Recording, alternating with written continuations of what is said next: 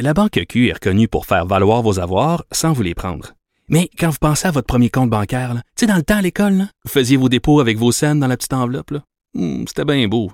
Mais avec le temps, à ce compte-là vous a coûté des milliers de dollars en frais, puis vous ne faites pas une scène d'intérêt. Avec la Banque Q, vous obtenez des intérêts élevés et aucun frais sur vos services bancaires courants. Autrement dit, ça fait pas mal plus de scènes dans votre enveloppe, ça. Banque Q. Faites valoir vos avoirs. Visitez banqueq.ca pour en savoir plus. Martino, souvent imité, mais jamais égalé. Vous écoutez Martino, Cube, Radio. Alors, Alexandre Moranville-Wallet, que vous connaissez bien, qui travaille ici à Cube Radio, est fasciné depuis euh, longtemps euh, par les complotistes, les théories du complot. D'ailleurs, il y avait une chronique à cette émission-ci. Euh, chaque semaine, il venait nous parler d'une théorie du complot.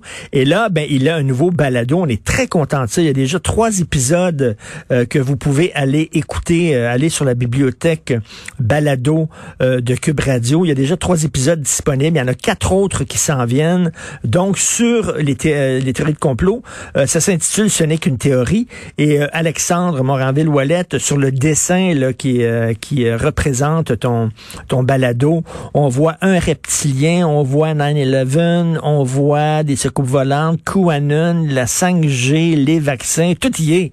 Puis euh, ça, c'est le petit, le petit triangle avec l'œil, c'est Les Illuminati. les Illuminati, sont bien à peu sûr. près liés à toutes les théories qu'on veut. Ben oui, Richard, c'est aujourd'hui que ça sort. J'avais assez hâte de pouvoir continuer à susurrer dans les oreilles des gens pourquoi ils ne devraient pas euh, suivre les théories du complot, ou du moins pas toutes. Hein? Il y en a un peu plus crédibles que d'autres, mais ça c'est à voir évidemment dans le dans le balado. Ça, c'est intéressant. Il y en a de plus crédibles que d'autres. Il y en a qui se fondent sur certains... Parce qu'il y a une logique. Derrière toute théorie du complot, il y a une logique, évidemment. Des fois, il y a trop de logique, je vais le dire comme ça, parce que c'est aussi souvent un problème de faire des liens entre des éléments qui ont aucun lien entre eux. Mais euh, pour certaines, par exemple, j'ai un épisode qui va traiter de l'assassinat de John F. Kennedy, hein, la mère de toutes les théories du complot. Là, le, ça fait des années, là, dans de, que ce soit ta génération ou ma génération, il y a personne qui est capable de résoudre le mystère Kennedy. Et ça serait possible, peut-être, qu'il y a eu un complot. Ben, c'est- clair. Ça serait peut-être possible. Ben, c'est je- ouais, c'est clair que c'est un complot. De le tuer, il y a eu un complot pour l'assassiner. Mais après ça, qui est derrière tout ça? Comment ça s'est fait? Est-ce qu'il y a plus qu'un tireur? Est-ce qu'il y en a deux? Trois? Qui a demandé l'assassinat? Est-ce que c'est son vice-président? Est-ce que c'est la mafia? Est-ce que c'est la CIA elle-même? C'est ça que qui est intéressant. C'est dans des euh, euh, c'est des scénarios qu'on explore entre autres avec différents experts. Et là, les trois qui sont disponibles, c'est quel sujet? Le premier porte, euh, c'est vraiment un complot 101. C'est une genèse, si on veut, de l'histoire des complots, des complots, euh, des théories du complot plutôt dans l'histoire. Tu sais, en commençant par évidemment les protocoles des sages de Zion, là, les toutes les théories antisémites du Moyen Âge, comme quoi les Juifs étaient responsables d'à peu près tous les maux du monde, qui s'est perpétué évidemment jusqu'à la Deuxième Guerre mondiale, le nazisme, etc. Aussi sur la grippe espagnole. Hein, on le sait en ce moment, la COVID-19, c'est un nid épouvantable pour toutes les théories du complot. La grippe espagnole, c'était la même, même, même, même chose. On Oh, il y avait- des complots qui circulaient à l'époque. Ah, tout plein, tout plein. À la base, ça s'appelle la grippe espagnole, mais la grippe n'origine pas d'Espagne. Oui, c'est ça. Euh, Elle n'origine pas d'Espagne du tout. Tout le monde, tous les pays avaient un nom différent. C'était le, le mâle français, euh, euh, le soldat de Naples, en référence à l'Italie aussi. C'était le nom. Ça, dé- ça dépendait de, de l'en- l'ennemi du moment. Ça dépendait de l'ennemi du moment. Puis on écoute, c'est un phénomène qui est pas nouveau. Là, quand on entend Trump clamer China virus puis Kung flu en parlant de ça, évidemment dirigé vers la Chine. Oui, ça origine de là, mais euh, la responsabilité reste encore à déterminer dans tout ça. Euh, J'ai un épisode également sur le 11 septembre, hein, quelque chose qui me qui me fascine particulièrement. Les attentats du 11 septembre ont-ils été commandés par les États-Unis eux-mêmes pour se donner un prétexte pour aller au Moyen-Orient?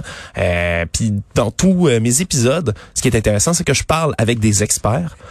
Donc, Mais entre c'est ça, c'est pas toi, c'est pas toi tout seul qui, qui parle. Tu, tu parles avec des experts qui euh, qui vont sous-peser chaque théorie de complot, la part de vérité peut-être, la part de mensonge et de, de fantasme. souvent, je je vais demander à des gens justement qui, sans être eux-mêmes là, des gens qui, qui se penchent sur les théories du complot au jour le jour, qui ont une expertise qui est quelconque. Par exemple, puis je vais pas me vendre toute la mèche, mais dans l'épisode du 11 septembre, je consulte un dynamiteur en bâtiment, un homme du nom de Guy Rodrigue qui dynamite des buildings dans la vie. C'est ça son travail, son emploi, et je lui ai posé des questions sur est-ce que c'est possible de dynamiter de manière subtile les tours du World Trade Center. Parce qu'il y a des gens qui ont dit comment ça se fait qu'ils sont pas tombés sur le côté, comment ça qu'ils se sont effondrés comme s'il y avait des, de la dynamite euh, Exactement. dans, dans certaines parties de la structure et tout ça?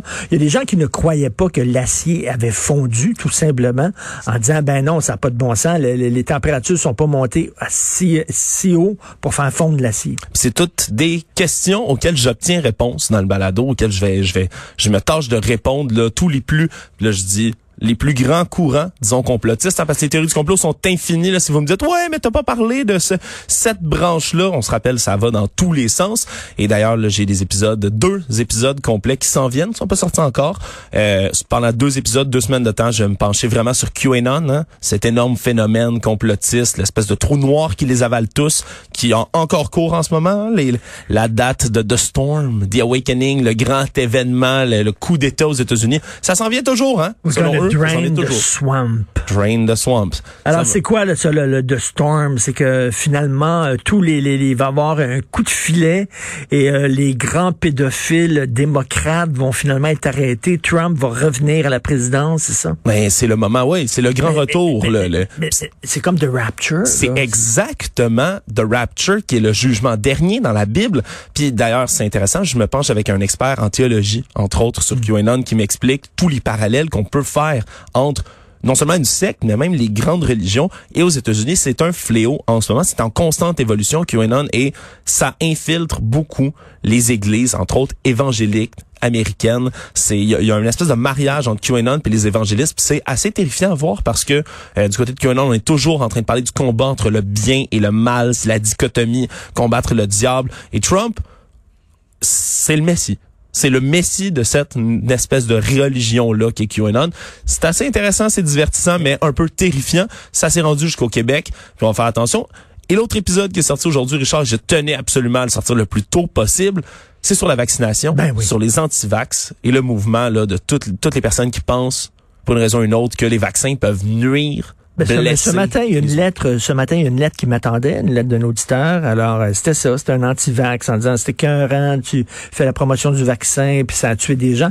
Tu as vu samedi, il y a eu la grosse manif des euh, gens contre les consignes sanitaires, et il y en avait encore avec des pancartes en disant ça a tué des enfants, des milliers d'enfants à travers le monde. Puis tout ça. J'ai une mauvaise nouvelle pour toi. J'ai une bonne et une mauvaise nouvelle. Je t'écoute. On commence par laquelle? OK, la bonne nouvelle, c'est qu'il y a plein de gens qui vont aller t'écouter, c'est sûr, parce que c'est fascinant, puis on est vraiment intéressé par ça. La mauvaise nouvelle, c'est que tu ne feras absolument pas changer d'idée les complotistes. Ils veulent, même si tu arrives avec tous les plus grands experts du monde qui vont leur dire ta théorie tient pas debout, ces gens-là ne comprennent ni du cul ni de la tête. C'est malheureusement un fait. Ça, j'en suis bien au courant, mais j'espère, j'ose espérer que c'est quand même euh, quelque chose qui va pouvoir aller chercher ou peut-être rassurer un peu certaines personnes qui ont des doutes par rapport au vaccin, parce que c'est légitime. Je dis tout de suite, c'est légitime d'avoir des doutes par rapport à la vaccination. C'est légitime de vouloir se renseigner avant de se faire injecter quoi que ce soit dans la vie. C'est normal que vous ayez des inquiétudes puis que vous vouliez avoir des réponses. Mais de là à dire les vaccins, probablement, c'est un coup de Bill Gates qui souhaite injecter une puce pour contrôler l'humanité en entier. Là, il y a quand même une, une Ben différence entre craindre un peu le vaccin puis se rendre à jusqu'à des théories du complot comme ça qui sont énormes. Puis c'est important et c'est un ton que je souhaitais adopter dans mon balado. Je ne ris pas des complotistes. Je suis pas là pour Ah faire. Je suis pas là pour me moquer. T'es pas comme moi. Mais mon, mon but, c'est vraiment pas, c'est vraiment pas d'aller me moquer parce qu'il y y a des gens de toute, toute catégorie, toute classe sociale, toute origine.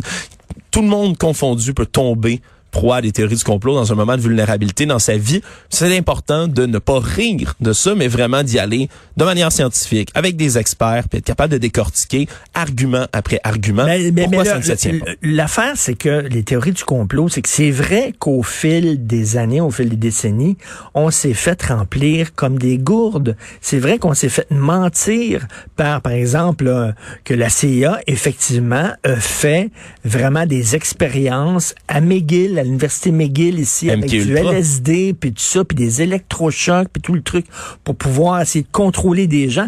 À l'époque, ça passait pour une théorie du complot, ça. Tu disais, voyons donc. Voyons donc, des profs de McGill qui embarquaient là-dedans. Ça n'a pas de bon sens avec la CIA et tout ça.